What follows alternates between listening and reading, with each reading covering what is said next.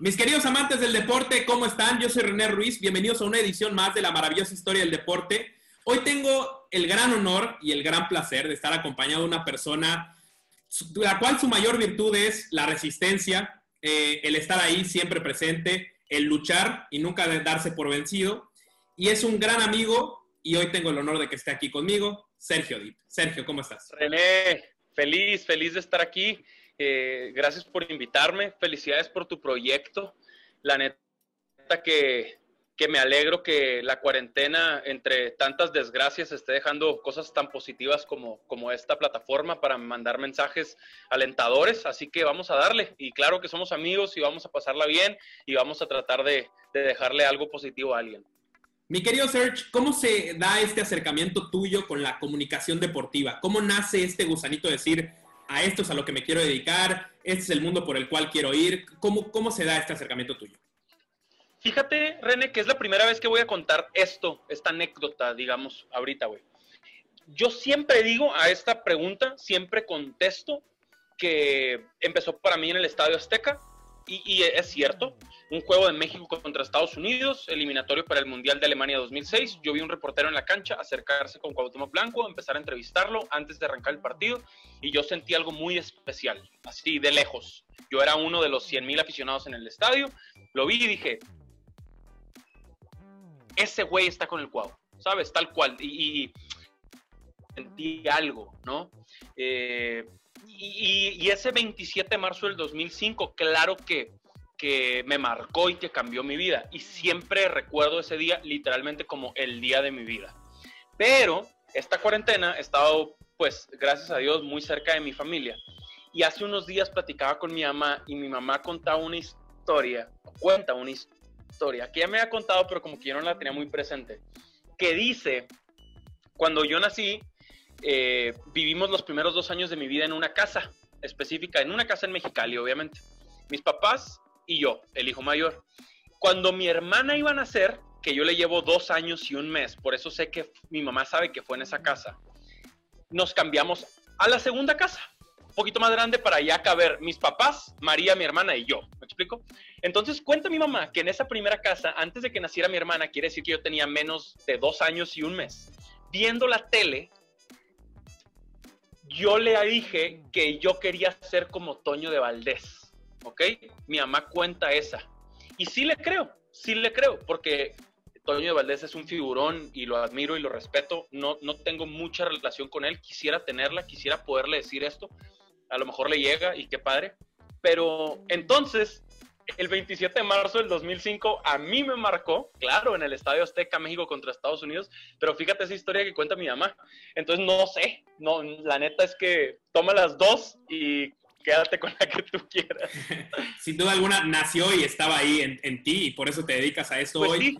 Y después de Mexicali viene una etapa universitaria, ¿no? En el TEC de Monterrey, según tengo entendido y vas empezando a hacer tus pininos dentro del mundo de la comunicación, ¿quién te da tu primera oportunidad en este mundo? Multimedios es el grupo, Grupo Multimedios que en Monterrey eh, es número uno en el noreste de México. Ya existe Multimedios México también a nivel nacional. Eh, y yo debuté de, ese grupo hay un canal de noticias a nivel nacional que se llama Milenio Televisión. Y entonces Milenio arrancó a finales del 2008. Entonces, a principios del 2009, yo estaba estudiando la carrera de comunicación y mm, mi director de la carrera me habló, yo había hablado con él en una clase y le había dicho que yo quería dedicarme a esto, y me habló y me dijo, mañana hay un casting, date una vuelta. Y le dije, no, o sea, la neta, yo no me sentía listo, la verdad yo no me sentía listo, estaba en quinto semestre de la carrera y yo sentía que solo había llevado materias teóricas, que todavía no llevaban nada de práctica. Y entonces yo le dije, no, Manuel, voy a hacer el ridículo. Ahí me dijo, ve, tienes que empezar a probar, tienes que empezar a, sentir esto, ¿no? Y, y, bueno, fui y me fue bien a secas, bien a secas. Pero, pero bueno, algo vieron en mí, se los agradezco mucho y siempre voy a querer mucho a la empresa y voy a estar muy agradecido porque debuté en Milenio Televisión en la sección de deportes que se llama La Afición, como en el periódico de Milenio, también se llama La Afición en televisión, y ahí debuté un sábado 4 de abril del 2009 a las siete y media de la mañana, cuando nadie está viendo la televisión y menos noticias, sábado siete y media, pues para eso, para que echara a perder, para que me equivocara, para que si me ponía nervioso, me colapsaba o lo que fuera, pues como que la menor cantidad de personas posibles me vieran. Y, y bueno, gocé mi debut, te voy decir la neta, yo me sentía, de verdad, René, al final de ese día, yo me sentía, güey, un consagrado de los medios de comunicación, güey. Yo me sentía un salón de la fama del periodismo deportivo, güey, solo por haber debutado. Representaba un chingo para mí, güey, esa es la verdad, representaba muchísimo. Y la gocé, la pasé bien, obviamente que luego volví a ver esa sección y pues no, güey, nunca, nunca vas a hacer las cosas perfectas eh, en tu primera vez. Y, y siempre, siempre, sí, 12 años después hay cosas que trabajar, que aprender, que mejorar. Imagínate después de mi primera sección, mis primeros cinco minutos de televisión. Entonces, bueno, eh, pero pues claro que recuerdo con, con muchísimo gusto y hasta como nervio y todo ese momento, porque claro que estaba nervioso. Eh, siempre digo que me temblaban partes del cuerpo que no me han vuelto a temblar en mi vida y es cierto, güey. Te lo juro, güey. No podía controlarme, güey. Traía unas hojas en la mano y, yo, y ya venía para, para, o sea, ya me han dado la bola y estaba la cortinilla previa a la sección y me temblaban las manos y yo veía las hojas y decía, no puede ser, güey, porque no podía estar fijo, güey. No podía controlarme, güey. Pero, pero bueno, es bien chingón acordarse, la neta, güey. Ya, ya hablaste de un momento, digamos, medianamente complicado y todo el mundo ha visto, pues, este glamour que tiene, ¿no? Que te dediques a los medios de comunicación, la relación con deportistas, ¿no? El estar en estadios. Pero, ¿cuáles son esas partes que no muchos ven o que no muchos saben de ti? Y que sin duda alguna ha sido complicada y que a lo mejor te han hecho decir, esto no es lo mío, ¿por qué estoy aquí? ¿Qué necesidad de sufrir? Y ese tipo de cuestionamientos que a veces nos hacemos. La neta, René, qué buena pregunta. Y no tiene nada que ver con mi trabajo para mí mi familia es lo más importante y, y, lo digo en serio. O sea, para mí que, mis papás estén, estén bien, que tengan trabajo, que sean felices, que mis hermanas igual, que las quieran, que, que, que las respeten, que sean felices que estén plenas. Para mí eso es lo más importante. Primero mis papás y mis hermanas y luego obviamente mis tíos, mis primos, mi abuela, eh, etc. Y, y cuando mis papás se divorciaron, en el, en el 2008, todavía no entraba yo a trabajar a, Grupo Multimedios. Eh, neta, que yo veía que mi mamá y mis hermanas la estaban pasando tan mal en Mexicali y yo vivía en Monterrey, que en serio consideré regresarme a Mexicali, porque no importaban para mí en ese momento mis sueños de, en ese momento quería ser el mejor jugador de fútbol americano de México, ¿no? Esa era mi idea. Y, tenía una beca de fútbol americano y quería ser seleccionado nacional, ir a un tazón azteca, representar a México, obviamente ser campeón de Liga Mayor con Borregos, quería ser Tyrant titular de, Liga Mayor en el TEC. Y, y, luego, después de todo eso, quería que pasara esto que está pasando actualmente. Pero mis papás deciden separarse, se empiezan a divorciar y en el proceso mi mamá, principalmente mi mamá, la estaba pasando tan mal y, yo decía, no tengo nada que hacer en Monterrey, no tengo nada que hacer aquí, yo tengo que estar en Mexicali, tengo que estar con ellas. ¿Sabes qué me dolía mucho, güey? Imaginarme las solas en mi casa. Eh, pues obviamente yo me había ido en el 2006 a Monterrey a, a, vivir y a estudiar. Mi papá en el 2000, finales de 2007, ya 2008 se había ido de la casa. Y entonces me costaba mucho pensar que en dos años de esta familia tan bonita que teníamos, eh, dos padres y tres hijos, ¿no? Ya solo quedaban tres mujeres, eh, mi mamá y mis hermanas. Y eso me pesaba muchísimo, me hacía mucho ruido. Y te lo juro que, que lo consideré y no voy a decir que estuvo cerca de que pasara porque nunca me di de baja del TEC, nunca dejé el equipo de fútbol americano, pero sí lo platiqué con mi mamá, ¿no? Eh, lo consideré, eh, lo puse sobre la mesa y bueno, las cosas son como tienen que ser. En ese momento sí pensaba darle un giro completo a mi vida porque para mí ellos son lo más importante. Y bueno, mira, fue un, fue un año súper, súper difícil el 2008, a todos nos marcó. Eh, ahora mis papás se llevan mejor y eso me alegra mucho. Eh, nos da mucha paz a mis hermanas y a mí que se lleven tan bien y que podamos compartir con los dos al mismo tiempo. Y qué bueno que no, pues, renuncié a mis sueños porque, pues, era lo que a mí me tocaba vivir, la neta. Y después de eso, obviamente, como lo hemos platicado tú y yo, como después de, momentos difíciles, de dudas, de incertidumbres, de repente sale el sol. Y a principios del 2009 acaba el peor año de mi vida, que siempre ha sido en mi cabeza el 2008. Y a principios del 2009 voy al casting de, de Milenio Televisión y me contratan y empiezo a trabajar y ¡pum! pasa todo esto que, ahora ha pasado, ¿no? Entonces, qué bueno que no, la neta. seguramente, pero claro que lo pensé esos momentos complicados han sido la gasolina que necesitabas tú, ¿no? Para activar este, este motor interno, ¿no? O sea, al final de cuentas, los momentos complicados son los que te, empiezan a hacer la piel mucho más gruesa, ¿no? A prueba de balas, como dicen, y, a salir adelante, ¿no? Sí, te digo la neta, todo ha sido por, por mi familia. O sea, tú y yo hemos platicado mucho y conoces un poquito mi historia. Tengo una muy buena relación con mi papá, siempre la he tenido, pero dudó mucho de mí cuando yo le dije que quería estudiar comunicación. Y entonces al principio yo quería callarle la boca a mi papá, con lo feo que eso suena, pero es la verdad. Uno tiene que alimentarse de lo que pueda y, motivarse de todas partes. Y al principio le quería callar la boca a mi papá. Y luego obviamente me apoyó y está feliz con todo lo que ha pasado. Y y después todo se ha tratado de ellos, o sea, hacer sentir orgullosos a mis papás y de una o de otra manera ser una especie de ejemplo para mis hermanas, la neta. Y que mis hermanas digan, si, si el Sergio puede, yo también puedo, ¿no? Eh, y, y, entonces, ahora que hablas de la piel gruesa y de, de, de aguantar vara, no sé, las redes sociales, el hate de la gente, las groserías, etcétera, las mentadas de madre, pues la neta es que tampoco nunca quise trabajar por el reconocimiento. La neta es que básicamente me vale si la gente cree que soy bueno o no, porque esa nunca fue mi idea. O sea, yo empecé en esto por el gusto, por los deportes y luego por lo que te digo de hacer sentir orgullosos a mis papás y a mis hermanas. Entonces, si la gente cree que, que soy el peor, estoy ok con eso. Y si creen que soy el mejor, no es cierto. Y entonces también estoy ok con eso. Me explico. Eh, trato de quitarle mucho mucho valor a las dos cosas, ¿no? A la crítica y al aplauso. Eh, y ya, trato de pasarla bien, disfrutar, güey, ser feliz. Sí creo que de eso se trata todo esto. Me refiero no a mi trabajo, ni el tuyo, la vida. Yo creo que se trata de pasarla bien, de ser feliz, de disfrutar y, y eso es lo que trato de hacer, la neta, güey. No siempre se puede, no siempre uno está feliz, no siempre anda un optimista, no siempre te levantas con todo. Ay, qué bonita vida, puta, gracias Dios, qué chingón, déjame ir hoy a hacer tres programas, pasar 14 horas en el canal.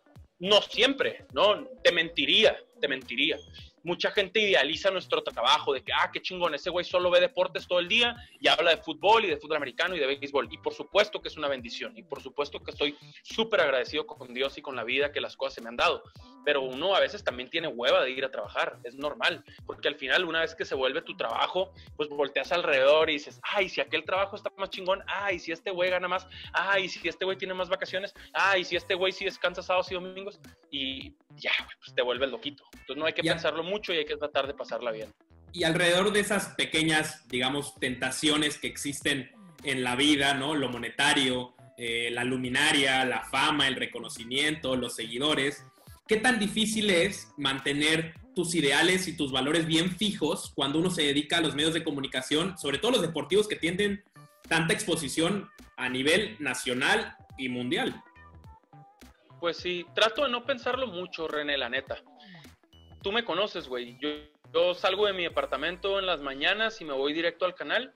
Salgo del canal en las tardes y me vengo directo a mi apartamento. Entonces, no, no hay mucho termómetro ahí afuera, güey, para saber si, si las cosas van bien o si, o si van reconociendo mi trabajo en la calle o no. Y las redes sociales, te juro que trato eh, sí de atenderlas y de leerlas y de, y de convivir y de como que interactuar, pero tampoco de darles tanto valor.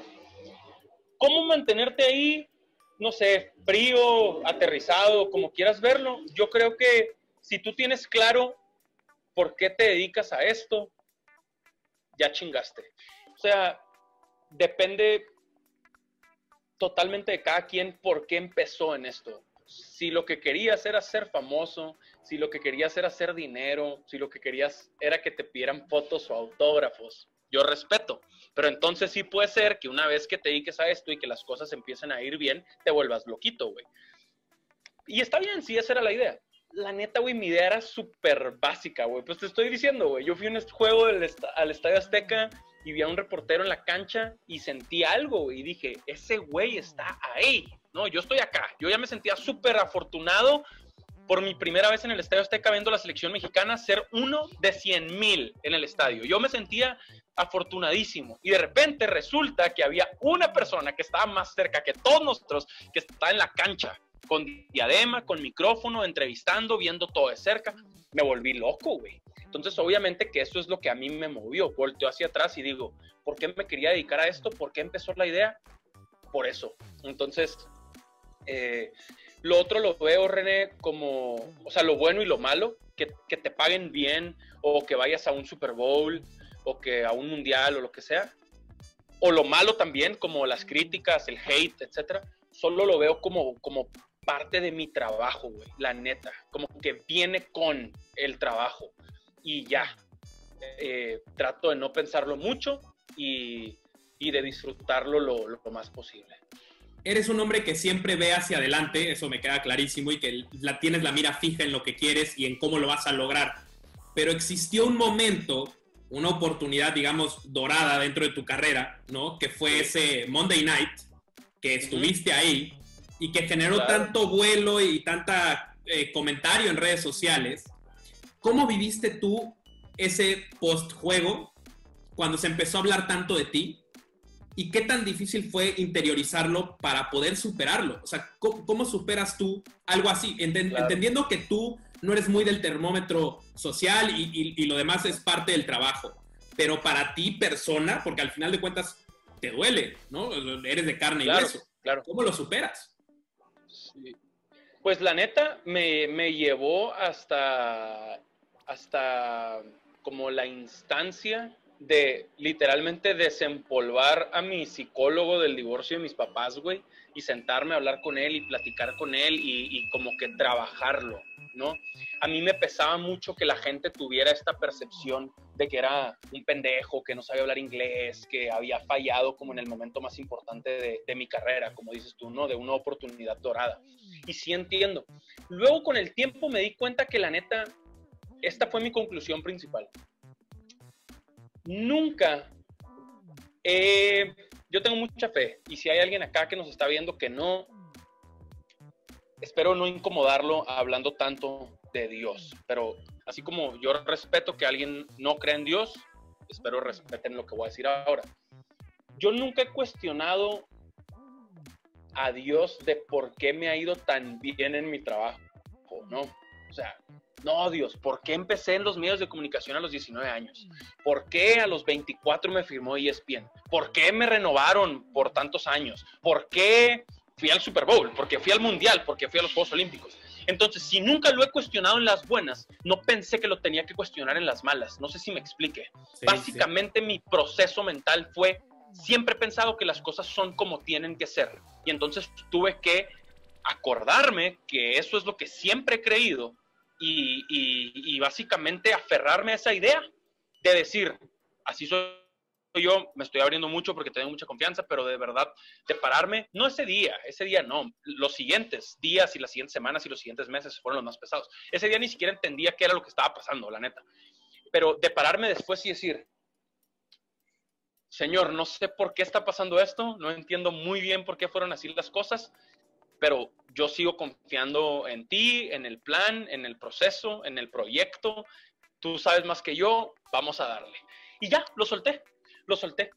Y, y luego, ese fue como mi manera de, de, seguir adelante. Y ahora mi conclusión, René, es, ya van a ser tres años, el, el 11 de septiembre del 2017, ya, ya se van a cumplir tres años de ese día. Ahora mi manera de verlo es que la neta, güey, yo estaba cumpliendo el sueño, güey. O sea, trabajar con ESPN en Estados Unidos, viajar con ellos, eh, mismo avión, mismo hotel, mismas juntas, mismo camión al estadio, eh, todo, güey, mismo desayuno, no sé si me explique. Eh, eso, güey, era mi sueño.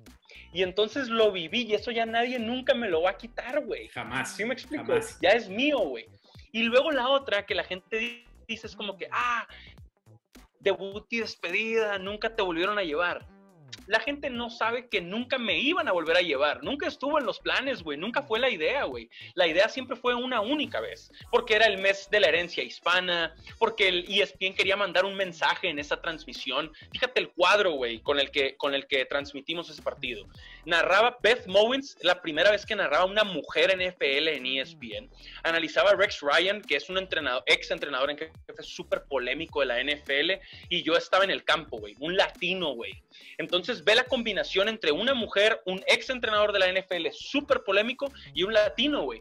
Obviamente eso nunca se iba a repetir, era una única vez y fue una única vez. Y entonces volteó hacia atrás y yo me doy cuenta que ese día que yo estaba cumpliendo un sueño, las cosas son como tienen que ser, no lo cuestiono. Y entonces me volví viral y eso hizo que millones de personas, lo puedo decir así, millones de personas me vieran cumpliendo mi sueño, güey así lo veo al final del día, la neta, güey. Esa es, esa es mi manera, ese, es mi, ese fue mi cierre con ese tema y lo recuerdo con, con mucho gusto, güey. Ya nadie nunca me va a quitar que a los 28 años ESPN Estados Unidos me habló para que yo fuera a un juego con ellos.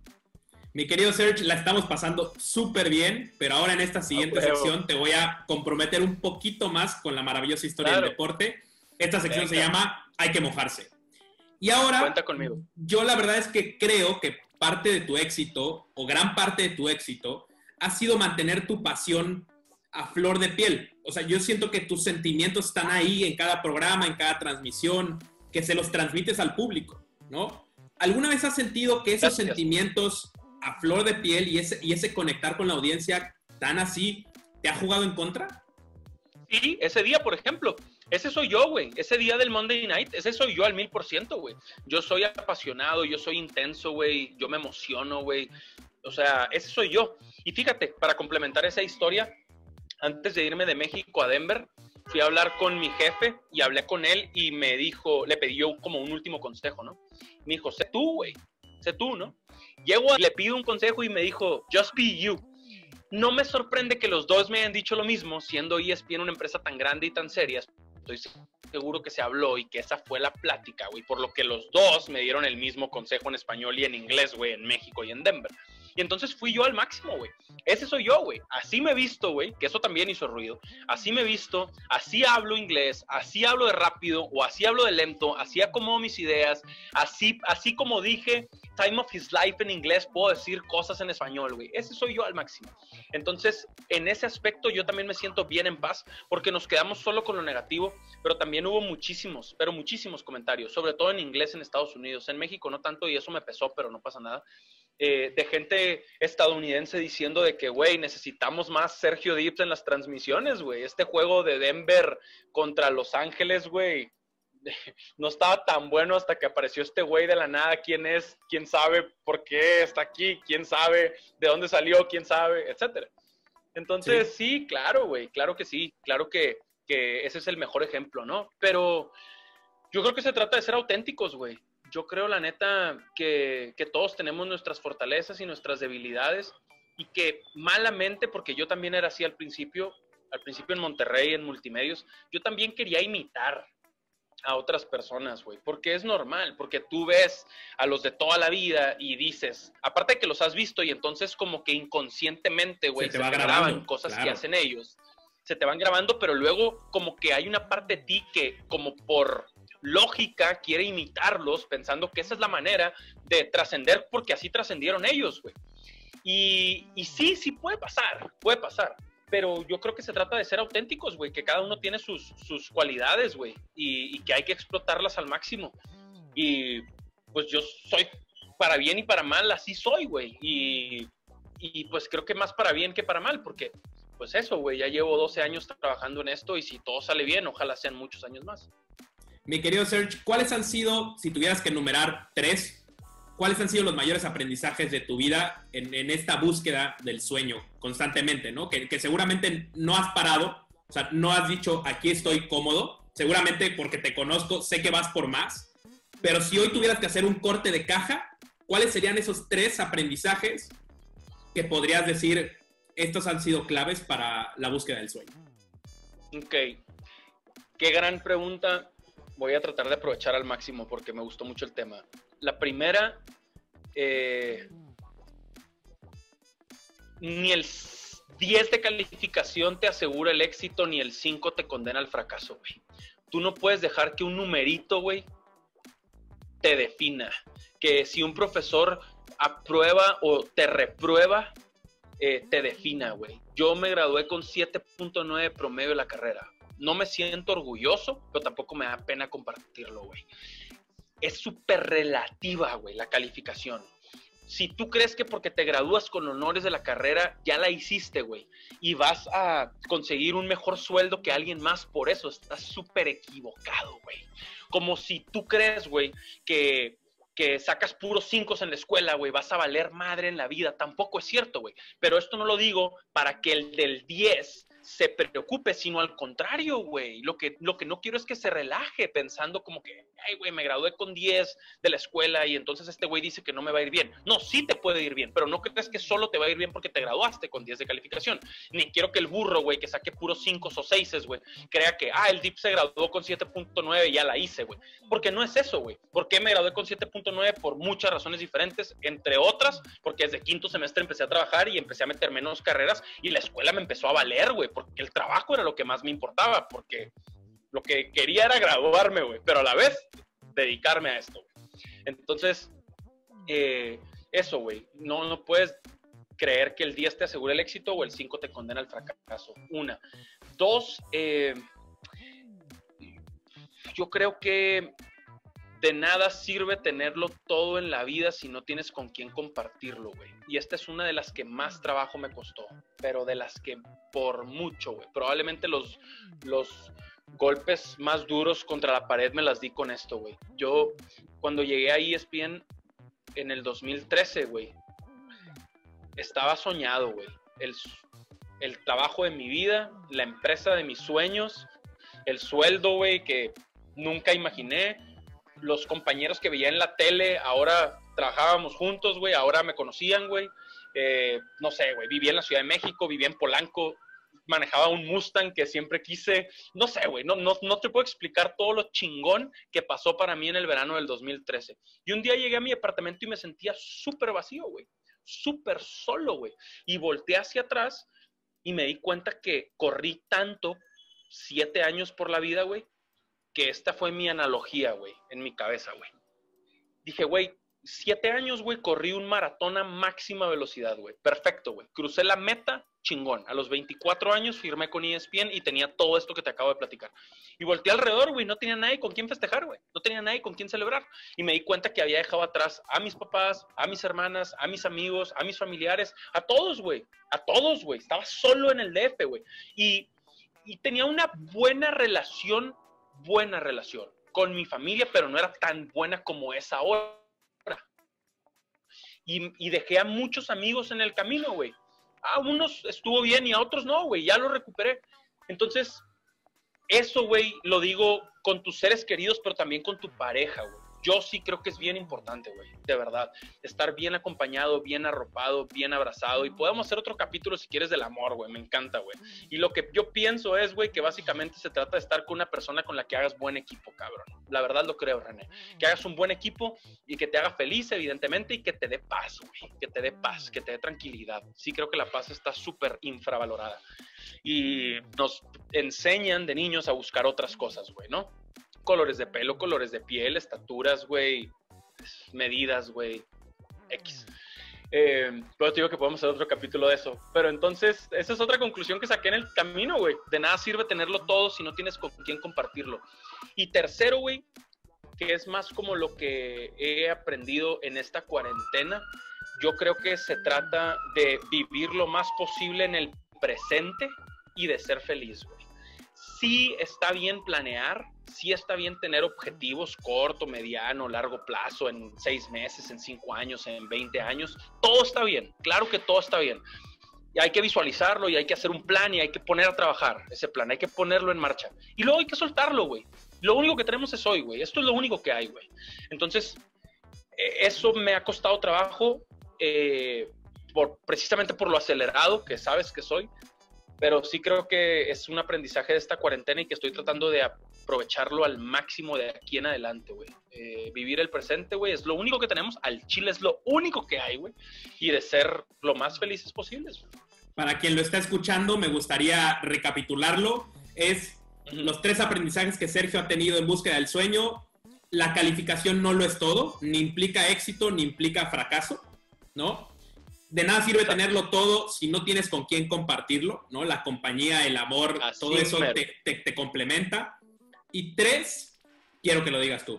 Tres, el tercero es vivir el presente, es lo único que tenemos, güey, realmente, y, ser Lo hablábamos antes, de entrar, antes de entrar a la entrevista, lo estábamos comentando entre tú y yo. Qué difícil ha sido, o sea, golpearnos con esta realidad hoy por hoy de decir, solo tengo el hoy, ya no tengo nada. O sea, no sé si voy a salir la siguiente semana, no sé si voy a volar a las vacaciones que tenía planeadas, no sé si tengo la boda de mi mejor amigo. Es lo único que Por lo pronto, ¿qué voy a hacer con esto que es lo que hay ahora? ¿Qué es lo que tengo, güey?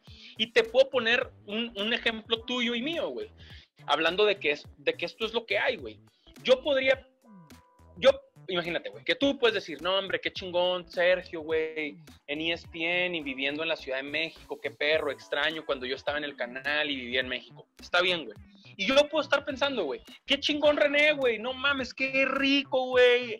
Disfrutando la vida en Cozumel, pasándola bien, saliendo a correr en las mañanas, viendo agua todo el tiempo, güey, viendo bonito, güey, viendo todo, güey, ¿sabes? Gozando. Entonces, esto es lo que hay, güey, esto es lo que tenemos, güey. Ya si luego yo voy de vacaciones a Cozumel y tú regresas al canal, qué chingón. Mientras tanto, güey, tú goza por mí que estás ahí, güey, acabando esto, salte a ver lo bonito que tiene, güey, tu ciudad, güey, tu estado. Y, mientras tanto, güey, yo te prometo que mañana que tenga programa le doy con todo, güey. Sí, y es así, ¿no? Eh, el buscar vivir el presente. Pero me quiero quedar con lo de tener con quien compartir. Porque al final de cuentas hay una pregunta que obviamente todos los que nos están viendo quieren que te la haga. No lo sé, pero lo intuyo. Y es este compartir con alguien las metas, las aspiraciones, la determinación, la mentalidad. Javier Hernández, tu relación con Chicharito. Claro. Que todo el mundo la comente, que todo el mundo la odie, si así lo quieres ver, que a gente que esté en los medios mismos le incomode y te tire hate en Twitter ¿qué te provoca a ti? ¿Te da más gasolina a ti y a Javier de decir dos tipos con mentalidad de decir, vamos a callar bocas, como me lo decías hace poco? Sí, me genera muchas cosas diferentes, güey. Depende de quién venga, ¿no? O sea, la neta, René, me da más. Fíjate, fíjate qué interesante, güey.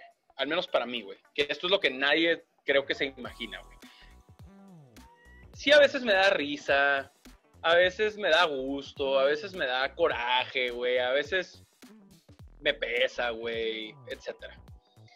Pero lo que a mí más, más, más me despierta, güey, es como, qué chingón que me relacionen con alguien tan chingón. La neta, güey. Pueden decir lo que quieran de él, güey. Lo que quieran, güey. Lo que quieran. Está bien. Nadie puede decir, nadie, güey, que no es un chingón, güey. Y que no quisieran haber logrado, vivido, conseguido o tenido lo que él ha tenido, logrado, conseguido, vivido, güey. Nadie, güey, nadie lo puede decir, güey. Nadie, güey. Unos quisieran su dinero, güey.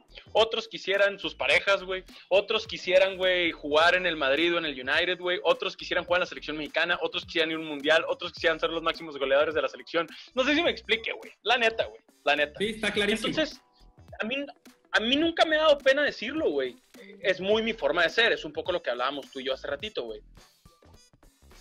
Yo a él lo quiero y lo admiro, güey. Y no me da pena decirlo, güey. O sea, ¿por qué no lo voy a admirar, güey? Y luego si lo admiro, ¿por qué no lo voy a decir, güey? Estas reglas no escritas del periodismo deportivo, de que, ¿dónde dice? Es que este es mi punto, güey. ¿Dónde dice que un comentarista y un futbolista no pueden ser amigos? ¿Dónde dice, güey? ¿Dónde, güey? Yo, yo, yo los invito, güey, a que me, me demuestren, güey, en qué libro, en qué página, en qué párrafo, dónde dice. Entonces son cosas, güey, que toda la vida se han ido pasando de generación en generación de los que se dedican a esto y entonces es mal visto. Pero ¿dónde dice? ¿Por qué es mal visto? Entonces, es que eso va a cuestionar, porque ya sé lo que están pensando los haters que puedan andar por aquí, es que eso va a condicionar lo que tú digas de él. Y yo digo, no es cierto, porque si falló un penal, yo no voy a decir que lo metió al ángulo, güey. No puedo, güey. ¿Sí me explico? Entonces, eso por una parte. Y por otra, güey, lo que nadie ve, güey, y lo que tampoco está escrito, pero pasa un chingo, güey, es que no se dan cuenta que hay gente que así como yo apoyo por apoyarlo a él, hay gente que tira por tirar. Y eso sí está condicionado también, güey. Pero eso no lo ven, güey. Asocian, asocian que si tú le tiras a alguien, estás siendo objetivo, estás siendo crítico, estás siendo imparcial. Y muchas veces estás siendo personal, güey. Estás tomándote lo personal porque lo envidias, porque te caga, por lo que sea. No sé si me explique, güey. y entonces, eso es lo mismo, güey, pero al revés. Entonces, antes de yo hablar con él, antes de llevarme con él, es un tema que me encanta y me apasiona mucho, güey. ¿Por qué? Antes de que él supiera que yo existía, güey, y evidentemente antes de que fuéramos amigos, güey, yo ya lo apoyaba como loco, güey. Porque así se da esta amistad. Te encuentra. Así se da, pero se da después, güey. Pero yo ya lo apoyaba, güey. La gente dice, hablas bien de él porque es tu amigo. No, güey, yo ya hablaba bien de él cinco años antes desde que trabajaba en multimedios, güey. ¿Sí me explico? Entonces la gente ni sabe, güey ni sabe, pero no pasa nada, hay que dejarlos que hablen, porque es, bueno, güey, está chingón que te asocien con un chingón, güey. Eh, básicamente, y volviendo a ese punto, pues la raza no sabe, güey, la raza habla por hablar, güey. Y, listo, güey, tengo una gran relación con él, güey. Lo que te digo, güey, lo quiero, lo admiro, lo respeto, güey. Lo tengo muy cerca. Me siento muy afortunado de tenerlo cerca. Y hablamos eh, mucho más de la vida, de Dios, de la familia, que del fútbol, güey. Y eso a mí se me hace lo más perro, güey. La gente no entiende que, que antes que cualquier otra cosa, deja tú el chicharo y yo, güey. Antes que cualquier otra cosa, todos somos seres humanos, güey. No importa si eres doctor, ingeniero, abogado, arquitecto, futbolista, comentarista, güey. Todos somos seres humanos, güey, antes que cualquier otra cosa, güey. Y eso es lo que la gente no ve y lo que la gente no entiende. Y eso para mí es más valioso, güey. Yo voy a ser, yo ya era un ser humano, güey, antes que ser comentarista. Y cuando deje este negocio o el negocio me deje, güey, voy a seguir siendo ser humano, güey. Entonces me importa mucho más ser como soy, güey, como era antes y como, y como sigo siendo antes y después de, güey, la neta. Y sin duda alguna importa mucho más tener los valores bien arraigados, bien firmes, que otra cosa, ¿no? Mi querido Serge, vamos a entrar a la siguiente sección de esta entrevista, y esta es un, poco para ser más letal y preciso porque es la zona de definición.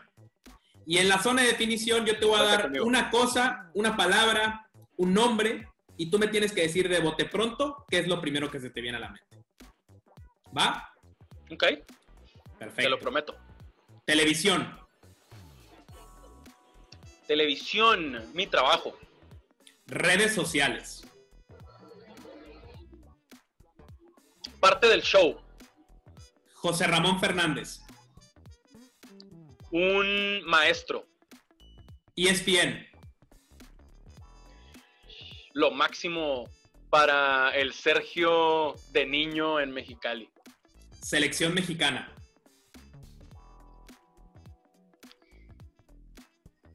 Pasión, emoción y después de eso que me despierta chingón, pensé en el Mundial de Rusia 2018, que fue lo mejor que ha pasado en mi trabajo en 12 años. Javier Hernández. Mi hermano. Monterrey. Mi segunda casa. Eh, la ciudad que me cambió la vida y no estaría aquí platicando contigo, trabajando en ESPN, si yo no hubiera tomado la gran decisión de irme a vivir a, estudiar y a jugar fútbol americano a Monterrey. Amo esa ciudad como loco, más que muchos regiomontanos. Mexicali. Mi vida, mi vida, mi, mi, familia. Siempre que pienso en Mexicali, claro que pienso en mi ciudad, en su calor, en su comida china, en los águilas y en los soles de Mexicali, que son nuestros equipos, pero sobre todo, la neta, pienso eh, en mi familia, en mis seres más, más, más queridos y es mi lugar favorito para ir de vacaciones. Familia. Mi todo, mi razón, mi motor. Eh, creo que con esas tres lo puedo dejar bien claro, porque de verdad que sí son todo para mí, son, son lo más especial, son lo más importante y todo es por ellos y, para ellos, la neta. Sergio Dip. Pues yo, yo, eh, es lo primero que pensé y pensé un güey de Mexicali con, con muchas ganas, eh, muy apasionado, muy intenso, emocional. Eh, trato de ser transparente, trato de ser honesto, trato de ser, eh, de mostrarme vulnerable eh, cuando, cuando lo estoy. Y, y, sí, como una persona que, pues, que quiere dejarle ahí algo positivo a, a los jóvenes, güey. La neta, hace años que esa es mi idea, tratar de, de aportarle algo a los que se quieran dedicar a esto principalmente, porque sé que si andan en mis redes sociales es porque a Sergio Dippel de ESPN y, tratar de abrirme y contarles un poquito cómo ha sido por si se animan, por si traían ganas, que, se atrevan con todo a dedicarse a esto o a lo que quieran, Esta siguiente parte de la entrevista se llama Cambiando la Historia y aquí normalmente le doy una situación a mi invitado para que se, digamos, posicione en un lugar o momento de su historia y cómo cambiaría esta. Yo no quiero cambiar nada de la tuya, Simplemente te quiero poner en la situación del Sergio de Mexicali. Ese chavo soñador, con metas, con aspiraciones, que a lo mejor muchos ningunearon o no le tendieron una mano para dedicarse a esto. Si tú tuvieras la posibilidad de regresar hoy a ese momento y te lo encontraras cara a cara, ¿qué le dirías? Primero, le daría un pinche abrazote así con los brazos bien, bien abiertos. Pero así, yo soy, yo soy súper, eh, hace poquito lo platicaba con mi familia, güey. Soy súper cariñoso, güey, es la palabra, güey. Estaba pensando cómo, cómo explicarlo. Eh, con la gente que quiero, güey. Muy, muy cariñoso. De, de beso, de abrazo, de, tocarles así la cara, la cabeza. Y eso mismo haría, güey, con, conmigo, güey. Me abrazaría, güey, así bien cabrón, bien, bien fuerte. Y, así viéndolo ahí de frente, güey, le diría que, que todo lo que, lo que ha pensado, lo que ha imaginado, lo que ha visualizado, eh, va a pasar si no deja de ir hacia adelante, si no deja de intentarlo, si no deja de creer eh, en él. Y, sí creo que sería una, una, muy buena plática en la que le pediría que solo escuchara, que no dijera nada, que yo sé que va a tener mil dudas, eh, miedos, eh, angustias, incertidumbres, etcétera, y le diría nomás, dale para adelante, cabrón, no pares, güey, con todo y por todo. Y no lo dejaría hablar, hablaría todo yo, pero siempre como que sintiéndolo, dándole un abrazo, agarrándolo de las manos, de los hombros. Nunca lo había pensado, me gustó mucho tu, tu situación eh, y algo así sería, sin duda, güey. Todos los que hemos tenido la fortuna de convivir contigo mucho o poco tiempo, Sabemos que eres una persona recta, de principios, de valores, y que sobre todo impulsa a los que están junto a él a siempre ir hacia adelante y a luchar y nunca parar. Qué chingón. Mi querido Serge, te quiero agradecer muchísimo el tiempo que te tomaste para estar conmigo en la maravillosa historia del deporte. Sabes que te admiro, sabes que valoro mucho que te hayas abierto al 100% aquí conmigo, que hayas respondido a todas mis locuras, ¿no? Y, nada, agradecerte muchísimo todo, todo este tiempo que tuvimos platicando y espero que la gente que está ahí viéndonos lo haya disfrutado y que se les quede algo de lo, de lo mucho que tienes tú por aportar a ellos, ¿no? Gracias, René. Estoy seguro que, que, que a alguien le sirvió que tú empezaras este proyecto, güey. Y, y qué perro, güey, porque de eso se trata. Al menos para mí. Y yo sé que para ti también. De aportarle algo a alguien. Y ahorita que me decías que, que, me admirabas y te lo agradezco, yo también a ti porque también has priorizado a tu familia, pero a pesar de estar en Cozumel, no ha renunciado al sueño y ahí estás buscándole, intentándolo, eh, innovando. Y eso se me hace súper perro, güey, porque de eso se trata 100% esto, de aprovechar este tiempo que, que, el mundo como que se paró, güey, ¿no? De una o de otra manera. Y la neta, qué perro que tengas tan, tan claro como me lo dijiste cuando, cuando te ibas de, de ESPN. Yo, güey, te lo super aplaudí, te lo reconocí de que voy a, a acercarme más al René, al ser humano, a mi vida personal, por ahora que al de mi sueño. Ahorita lo ponemos en pausa porque lo personal, lo familiar es claro que es más importante, güey. Claro que es lo más importante. Así que qué chingón, güey. No pares, güey. Te admiro, seguimos cerca y, qué perro, güey. Ojalá le vaya muy bien este episodio y la gente te pide que me vuelvas a invitar y me vuelvas a invitar. Encantado estaré de, invitarte y que estés aquí conmigo otra vez. Yo soy René Ruiz. Les mando un fuerte abrazo, nos encontramos en la próxima maravillosa historia del deporte. Suscríbanse al canal, denle me gusta y compártanlo con todos y cada uno de sus amigos, conocidos, familiares, a quien le pueda servir. Esto seguramente será y no tendrá ningún desperdicio. Un abrazo.